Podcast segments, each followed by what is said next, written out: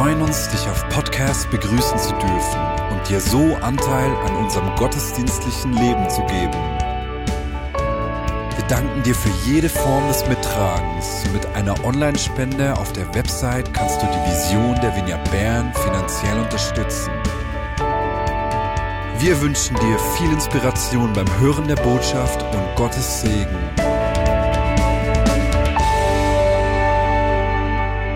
Die heutige Predigt eigentlich zusammen mit meinem Bruder halten. Ähm, das war leider nicht möglich, weil er heute bei den Kids ist.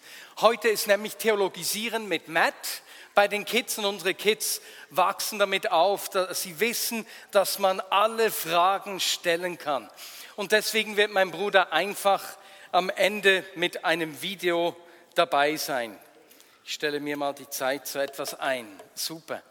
Hey, ich, ich bin aus den vergangenen drei, vier Wochen so richtig ermutigt. Und zwar haben sich in den letzten Wochen mehr als zehn Personen entschieden, Jesus nachzufolgen.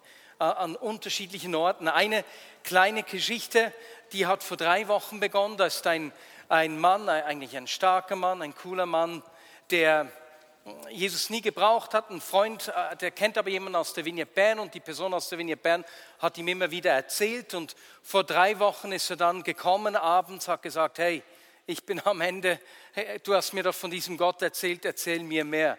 Dieser Mann hat Drogen konsumiert, hat äh, auch Drogen verkauft, meines Wissens. Und vor drei Wochen kam er dann eben, ist vor zwei Wochen an die Prophetic Conference gekommen. Dort ist einfach Jesus ihm begegnet und diese Woche am Dienstagabend hat er sich entschieden, umzukehren und sein Leben von jetzt an Jesus nachzufolgen. Ist das nicht eine Freude? Wenn Jesus so in ein Leben hineinkommt, das ist einfach ermutigend. Zehn Menschen in den letzten Wochen, es, da liegt etwas in der Luft. Gott ist Sachen am Bewegen. Und in dieser Zeit mit diesem Wissen, da geht etwas Neues, hat mich in den vergangenen Wochen ein Text beschäftigt, der mir sehr vertraut ist, der immer wieder zu mir spricht. Ähm, ihr kennt ihn höchstwahrscheinlich auch, Jesaja 61, 1 bis 4. Es ist ein sehr bekannter Text, weil Jesus diesen Text aufgenommen hat, als es ein öffentliches Wirken begonnen hat. Dieser Text, diese Verse sind sozusagen der Bauplan Gottes für, für seine Absichten mit uns. Und äh, dieser Text bringt gleichzeitig auch unsere Berufung als Vignette Bern zum Ausdruck. Deswegen ist es eine Stelle, die wir uns sehr gerne immer wieder anschauen. Aber in den letzten Wochen hat Gott mir etwas in diesem Text gehighlightet, über etwas gesprochen, das äh, mich richtig bewegt und darüber möchte ich heute sprechen und ich werde deswegen den Text zuerst vorlesen. Der Geist Gottes des Herrn ruht auf mir, denn der Herr hat mich gesalbt, um den Armen eine gute Botschaft zu verkünden. Debo, willst du diesen Text vorlesen, bitte? Ich, ich schaffe es gerade nicht, den Text vorzulesen, Entschuldigung. Ich beginne sonst zu weinen. Der Geist des Herrn ruht auf mir denn der Herr hat mich gesalbt, um den Armen eine gute Botschaft zu verkünden. Er hat mich gesandt, um die zu heilen, die ein gebrochenes Herz haben, und zu verkündigen, dass die Gefangenen freigelassen und die Gefesselten befreit werden. Er hat mich gesandt, um ein Gnadenjahr des Herrn und einen Tag der Rache unseres Gottes auszurufen und alle Trauernden zu trösten.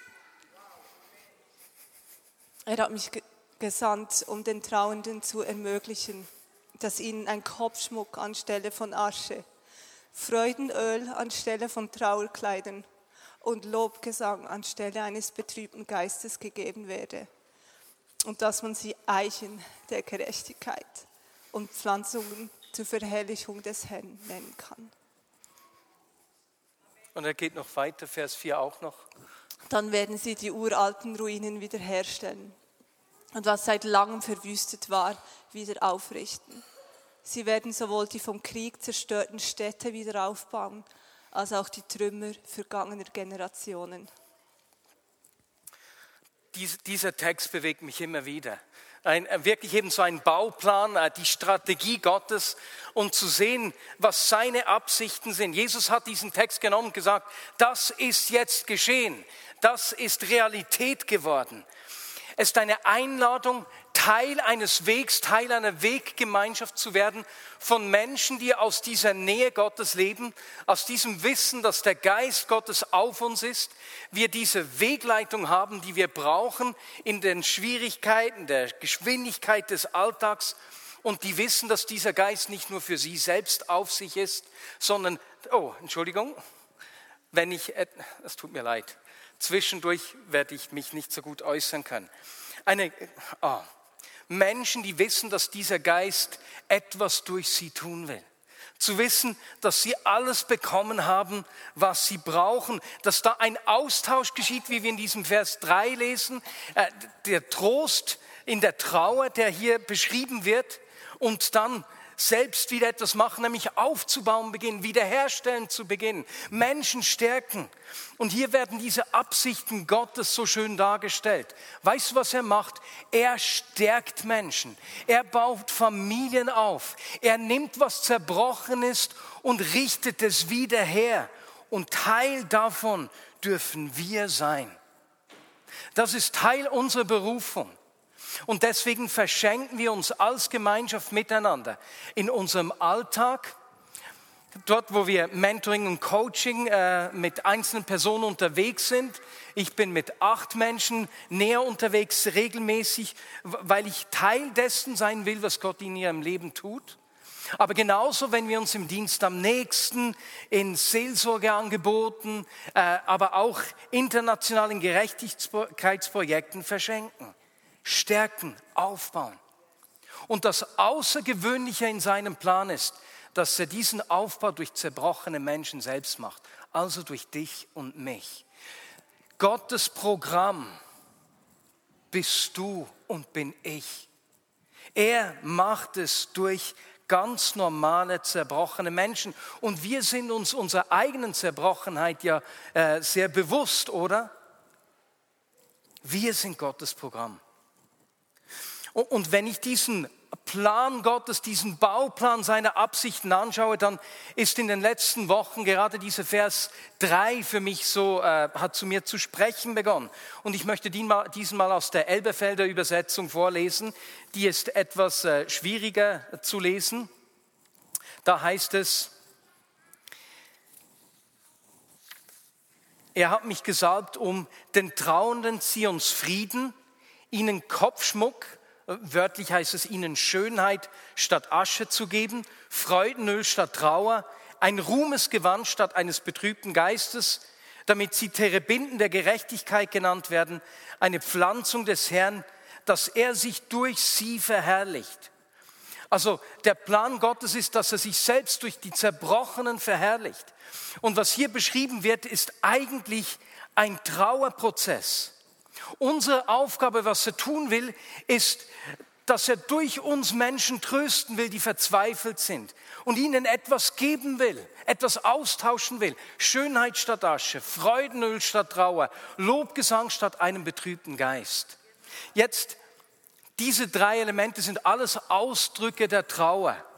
In de, in die Asche beispielsweise war im Alten Testament ein äußeres Zeichen für Trauer. Man hat sich eben den schönen Kopfschmuck, die Schönheit weggelegt und sich entweder in die Asche gesetzt oder sich Asche über den Kopf gestreut. Also Trauer, die äußerlich sichtbar ist. Der Verlust der Freude beschreibt, was innerlich geschieht in dieser Trauer. Ein inneres seelisches Geschehen und das verstummte Lob und der betrübte Geist äh, beschreibt die geistliche Folge dieser Trauer. Also was hier geschieht in diesem Text, in diesem Trauerprozess ist ein vollständiger Umtausch an Körper, Seele und Geist, der hier beschrieben wird. Gebt den Menschen die Schönheit zurück. Das ist wie Teil unseres Auftrags. Gebt ihnen die Freude zurück. Lasst das Lob wieder auf ihre Lippen zurückkehren. Aber wir können ja Menschen nur etwas geben, was wir selbst erhalten haben, was wir selbst gefunden haben. Und deswegen ist es eine Einladung für uns hier. Hey, ich will euch lehren, trauen zu können. Weil jeder von uns erlebt Enttäuschungen, erlebt Schmerzen, erlebt Herausforderungen. Und er, die, dieser Text hier, dieser Vers ist eine Verheißung, dass Gott uns helfen will, trauen zu können, Schmerzen loslassen zu können. Er möchte unseren Sinn für Schönheit und unsere Freude erneuern. Denn in unserem Leben sehen wir viel Asche, gerade in dieser Zeit. Ich finde, diese Beschreibung der Asche ist ein wunderschönes Bild, äh, nicht ein schönes, es ist ein sehr gutes Bild für unsere, unsere Zeit, in der wir sind. Denn die vergangenen zwei, drei Jahre haben richtig viel verbrannt. Was ist Asche? Etwas, was mal gelebt hat, wo wir nur noch die Überreste sehen. Das können Beziehungen sein, die nicht mehr so nahe sind wie zuvor. Das können enttäuschte Hoffnungen sein. Das können Verletzungen sein. Oder wenn ich mit Menschen spreche, erlebe ich immer wieder, dass es äh, einige Menschen gibt, die auf Distanz sind, auch zu Vignette Bern, und sie fragen, ob das noch hier zu Hause ist, ob sie das noch brauchen, ob sie das noch wollen. Und ich merke auch, dass es eine Zeit ist, in der wir kritischer sind, uns kritischer äußern. Auch in der Vignette Bern, aber nicht nur. Es, es ist etwas, was wir in der ganzen Gesellschaft beobachten können. Es ist polarisierender und fordernder. Und weißt du, was mir das alles zeigt? Das ist eigentlich Ausdruck der Trauer. Das sind solche äh, Elemente der Asche, die wir heute in unserem Leben in der Vignette Bern und in unserer Gesellschaft äh, beobachten können. Eigentlich sind wir als Gesellschaft am Trauen, weil es Dinge gibt, die wir verloren haben. Leichtigkeit, Sicherheit, Gewohnheiten, die uns mal wertvoll waren und wir nicht mehr genau wissen, was jetzt sein wird. Und als ich mich auf diese Predigt und auf diese Verheißung hier vorbereitet habe, die Verheißung, dass Gott uns in unserer Trauer begegnen will, dass er uns einen Austausch geben will, ist mir so eingefahren. Wir müssen nicht gegen diese Asche kämpfen. Es lohnt sich nicht gegen Schmerz, gegen Verlust zu kämpfen und so zu tun, als sei es nicht da.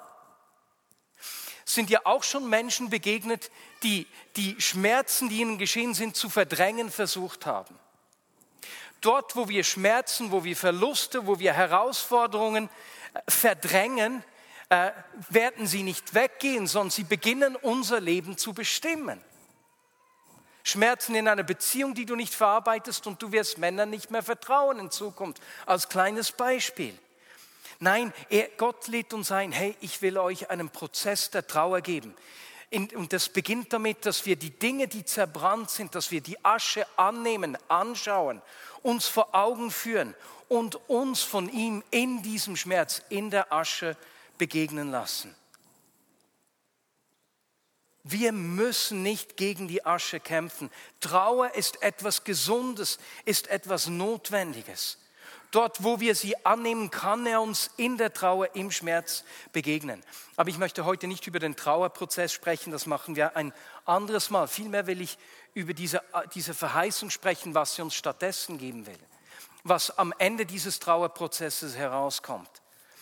Kannst du dich an die Definition der Freude erinnern? Es steht hier nämlich Schönheit, statt Asche Freudenöl statt Trauer. Und es gibt eine Definition von Freude, die erwähne ich irgendwie zehnmal im Jahr mindestens, weil sie sich mir so eingebrannt hat. Freude ist die Fähigkeit, Schönes als schön und Gutes als gut zu erkennen und es nicht für selbstverständlich zu nehmen. Schönes als schön und Gutes als gut zu nehmen und es nicht für selbstverständlich zu nehmen. Und das Problem in der Trauer, im Schmerz ist, dass wir das Schöne nicht mehr sehen können. Wir sehen nur noch die Asche. Wir sehen nicht mehr das Gute, wir sehen den Schmerz. Aber wo Gott uns in unserer Trauer begegnet und diesen Weg mit uns geht, öffnet er unsere Augen wieder, dass wir das Schöne als schön und das Gute als gut erkennen können. Dass wieder Lob über unsere Lippen kommt. Denn in der Trauer können wir ihn auch nicht mehr loben, denn da kommt diese Schwere. Und spürt ihr diese Schwere manchmal auch? Er will uns diese Schwere nehmen und eine neue Leichtigkeit geben. Das ist eine Verheißung hier in diesem Text. Gebt ihnen Schönheit statt Asche, Freude statt Trauen. Weißt du, das zeigt sich auch in God Stories. Das merkst du, hast du auch schon gemerkt, manchmal gibt es Situationen, wo du God Stories nicht mehr richtig feiern kannst. Ja, auch schon gehört, das ist auch schon mal geschehen. Und es ist ein Ausdruck davon, Schönes nicht mehr als schön und Gutes nicht mehr als gut erkennen zu können. Wenn das geschieht in meinem Leben, merke ich, ich brauche neue Augen. Ich brauche diese neue Fähigkeit, das Schöne als schön und das Gute als gut zu erkennen. Denn dort, wo das geschieht, was geschieht? Ich freue mich. Freude beginnt mich zu erfüllen. Und dort, wo wir es zulassen, dass Gott uns in der Trauer, im Schmerz begegnet und wo er, wo er diesen Austausch vollzieht in unserem Leben, unsere Augen wieder öffnet fürs Schöne, unsere Augen wieder öffnet fürs Gute, werden wir zu den Menschen, die mithelfen, Ruinen wieder aufzubauen, Zerstörtes wieder herzurichten, teilweise Dinge, die über Generationen am Boden lagen, wieder aufzubauen. Und weißt du sogar Menschen, die ihn noch nicht kennen, wenn sie etwas von dem zu erleben beginnen durch uns, werden Mitarbeiter in Gottes Plan wieder aufzubauen. Das, das berührt mich, wenn ich diesen Text anschaue. Und ich glaube, es ist eine Zeit, in der für einige Menschen ähm, Gott dich ermutigt, auf der einen Seite Schmerz zuzulassen und nicht zu verdrängen, weil er dir nämlich diesen Austausch geben will. Und für andere wird eine Zeit, äh, kommst du in eine Zeit, wo du merkst, die Trauer ist zu Ende. Die Zeit des Schmerzes ist vorbei. Gott schenkt dir Neues. Eine neue Zeit hat begonnen. Und ich möchte diese Predigt mit einer God-Story schließen, die sich in den letzten zwei Wochen abgespielt hat. Als dieser Text in den letzten Wochen zu mir zu sprechen begonnen hat, hat sich gleichzeitig eine God-Story abgespielt, die innerhalb kürzester Zeit eigentlich diesen ganzen Weg, auf den Gott uns einlädt, bildlich richtig gut darstellt. Normalerweise braucht es ja von der Zeit der Begegnung mit Gott, bis ein Menschenleben verändert ist äh, und selbst gebraucht wird, meistens eine gewisse Zeit. Monate, teilweise wenn nicht Jahre. Und hier hat sich in den vergangenen zwei Wochen, eine, eine, drei Wochen eine Geschichte abgespielt, die wirklich eben sich in zwei Wochen so entwickelt hat. Und diese, diese Geschichte, diese God Story möchten wir zum Abschluss schauen. Sie wird neun Minuten gehen, etwas länger. Deswegen richte dich bequem ein. Und ich freue mich, mein lieber Bruder Matthias, zu hören, was Gott durch dich in Porto bewirkt hat. Ich habe in den letzten drei Wochen eine unglaubliche Geschichte erlebt. Und zwar war ich in Porto, habe dort auf der Straße zwei obdachlose Menschen getroffen, bin mit ihnen ins Gespräch gekommen und hatte dann einfach den Eindruck, ich solle beten für Versöhnung in familiären Beziehungen. Ist ja ziemlich offensichtlich so bei jemandem auf der Straße. Auf jeden Fall trotzdem habe ich gefragt, ob das auf sie zutrifft und beide haben gesagt, dass sie äh, Beziehung haben, schwierige Beziehungen zu ihren Kindern haben und nicht regelmäßig im Kontakt sind. So durfte ich für sie beten. Sie waren beide berührt und der eine erzählte mir danach, dass er eigentlich sein Hauptproblem sei, dass er seine Tochter nicht regelmäßig kontaktieren könne, weil sein Handy gestohlen worden ist und seine Frau nicht wolle, dass er so Teil ihres Lebens ist. Und in mir war dann irgendwie klar, die, die Überzeugung ist gewachsen, hey, dem wirst du ein Handy kaufen. Auf jeden Fall habe ich in der Zwischenzeit, wir haben am selben Ort gegessen, jeweils zu Mittag in einer katholischen Institution, habe ich den einen wieder getroffen, der andere war weg. Ich habe dann gefragt, hey, wo ist der? Kann ich dem was holen? Ich habe dann sein Lieblingsessen gekauft, mexikanisch, und bin dann zu seinem Schlafplatz draußen gegangen. Der andere ist dann auch aufgetaucht und ich durfte beide ermutigen, für sie beten, für das Bein des einen beten und einfach Hoffnung in ihr Leben sprechen. Beide wollten nie weinen und trotzdem haben sie dann immer so ein bisschen äh, ihre, ihre Augen geputzt, nicht wahr? Am einem der nächsten Tage war ich dann in der Stadt unterwegs und da bin ich auf eine Künstlerin gestoßen, die ihre Bilder verkauft hat. Ich habe dann irgendwann gesagt, hey, äh, meine Kunst ist ganz anders, du wirst nie erwarten, was meine Kunst ist. Sie haben dann geratet, sie und ihr Freund, ein anderer Künstler. Auf jeden Fall sind sie dann drauf gekommen, predigen. Und ich konnte ihnen dann erklären, hey, wir Menschen, wir haben uns in eine selbstzerstörerische Kraft verstrickt und finden selber nicht draus heraus, wie man quasi bei der Klimakrise sieht. Und das gilt für uns auch persönlich. Sie war etwas distanziert, der andere Mann war ganz offen. Ich habe dann gesagt, ich komme später wieder, um ein Bild zu kaufen. Und als ich dann wieder gekommen bin, ähm, haben wir nochmal gesprochen und plötzlich tauchte eine der beiden auf. Und von Weitem sagte, ey, Matthias kommt und küsst mich, umarmt mich und erzählt ihr auf Portugiesisch alles, was ich für sie getan hatte. Und wenn sie vorher so ein bisschen kritisch war gegenüber dem Glauben, wusste sie jetzt nicht mehr genau, was sie mit mir machen soll, mit diesem Typen da, der von Gott erzählt. Auf jeden Fall habe ich ihr dann gesagt, hey, zwei Dinge, ich möchte für dich beten und ich möchte dir ein Bild abkaufen. Und ich habe dann, äh, durfte ihre Hand nehmen, ich habe ihr in die Augen geschaut und einfach Gott dankend die guten Dinge über sie ausgesprochen, die mir in den Sinn gekommen sind. Und ich merkte, wie ihre, ihr Tränenspiegel ist gestiegen und sie meinte, hey, es ist, als ob du in meinen Kopf kommen würdest. Äh, ich beginne gleich zu weinen und ich habe ihr gesagt, hey, das ist Gott, der dich berührt. Und sie meinte, nein, das ist nicht Gott, das sind deine Worte. Und dann konnte ich sagen, okay, okay, es ist nicht Gott, es sind meine Worte. Es ist aber Gott, der mir die Worte auf die Zunge legt, die dein Herz berühren. Und sie war dann einfach richtig, wusste nicht mehr was tun, hat mir ein Bild geschenkt. Ich habe ihr dann noch ein anderes äh, abgekauft und so ging ich meines Weges. Ich hatte dann das Handy dabei, das ich für den anderen gekauft hatte und habe dann ihn zusammen mit meinem Vater getroffen. Wir haben ein bisschen gesprochen und habe ich ihm gesagt, hey und übrigens, ich habe noch was für dich. Und weil wir schon so viel über Gott und den Glauben gesprochen haben, fragt er mich, äh, was ist es? Eine Bibel?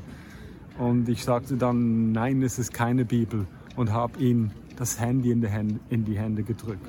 Und er hat gleich zu weinen begonnen. Er war komplett, wusste nicht, was mit sich anfangen, war einfach zutiefst berührt hat mir noch erzählt, dass er gerade am Tag vorher nochmal mit seiner Frau telefoniert habe und sie ihm sagte, sie wolle nicht, dass er sich bei ihrer Tochter meldet, wenn er immer nur so sporadisch sich meldet. Und er meinte zu ihr, wie soll ich mich denn regelmäßig melden, wenn ich kein Handy habe? Und an dem Tag bin ich gekommen und habe ihm ein Handy geschenkt. Auf jeden Fall haben wir uns dann an dem Abend verabredet, um noch einmal zusammen zu sprechen, auszutauschen ähm, wir haben uns getroffen, äh, der andere Mann war auch dabei, wir waren zu dritt, wir haben gelacht, rumgeblödelt ein bisschen. Ich habe von Gott erzählt, wieder Hoffnung in ihr Leben gesprochen. Und dann sagt der eine Mann zu mir, dem, den ich das Handy geschenkt habe, sagt, hey, ähm, ich möchte Teil eurer Gemeinschaft werden. Wie kann ich Teil eurer Gemeinschaft werden? Und ich habe ihm erklärt, hey, das ist hier vor Ort ein bisschen schwierig, aber es geht darum, dass du Jesus nachfolgst. Und wir haben dann zusammen gebetet und der zweite Mann, der war leicht alkoholisiert äh, oder vielleicht auch nicht nur leicht. Und der hat dann quasi das Gebet, dieser Ausdruck, Jesus nachfolgen zu wollen, das alte Leben hinter sich zu lassen, hat er mitgebetet und so haben wir das zu dritt gebetet quasi. Wir waren dann alle richtig berührt, ähm, wiederum ein paar Tränchen in den Augen und plötzlich kommt mir so in den Sinn, Miguel, El Gothic, der Mann, der Teil der Vineyard Bern war und einen Ruf hatte, ein Zentrum für Menschen, junge Menschen von der Straße in, in der Nähe von Barcelona zu öffnen.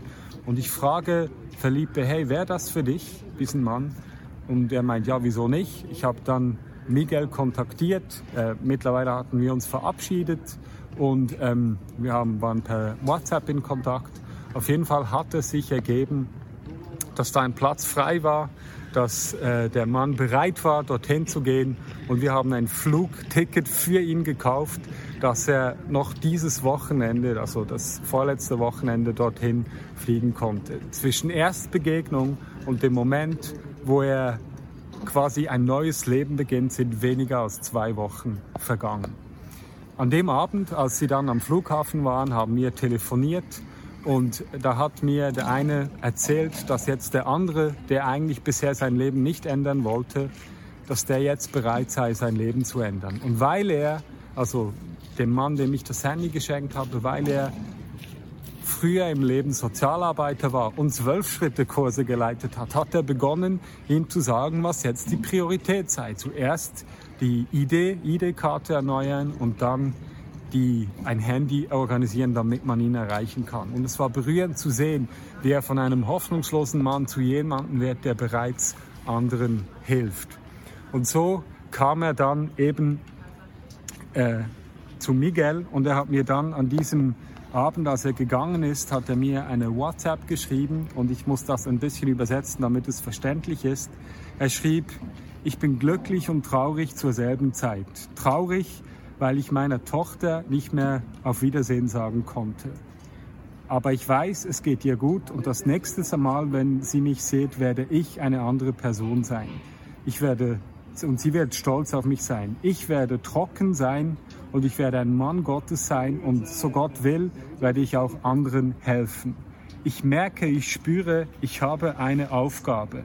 Und diese Aufgabe ist es, die Liebe Gottes zu teilen, wie ihr Brüder es tut. unglaublich, unglaublich, wie sich diese Geschichte entwickelt hat.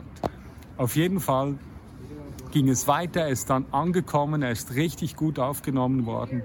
Aber seine Sorge gilt jetzt seinem Freund, der noch zurück ist, zurückgeblieben ist und auch sein Leben ändern möchte. Mittlerweile war ich mit der Künstlerin, ihr könnt euch erinnern, bin ich auf Instagram verbunden und ich habe ihr geschrieben, dass der eine Mann jetzt dort angekommen ist, dass es ihm gut geht, dass aber jetzt der andere ein Handy braucht und dass sie, falls sie in ihrem Freundeskreis eines hat und falls sie ihn trifft, ihm doch helfen soll. Und sie hat mir geschrieben, dass diese Begegnung mit uns ihre Mut, ihr Glaube an die Menschheit extrem gesteigert habe und sie sei bereit, den anderen suchen zu gehen, um auch ihm zu helfen, aus dieser Situation herauszukommen. Und ich finde mich wieder in einer Geschichte, die so wenig gebraucht hat von meiner Seite und Gott Unmögliches möglich gemacht hat. Ich bin mir bewusst, wenn ich diese Geschichte höre, dass ich vielleicht nie eine so verdichtete Geschichte erleben werde. Aber es ist ein Ausdruck davon, da ist in kürzester Zeit etwas geschehen, das diesen Jesaja 61 so wunderschön zum Ausdruck bringt und praktisch macht. Und weißt du, diese Begegnung mit Gott, die, die, die wir in den ersten zwei Versen sehen, der Geist Gottes ist auf mir, um den Gefangenen zu sagen, dass sie frei sein sollen. Weißt du, wie diese Begegnung in dieser Geschichte geschehen ist?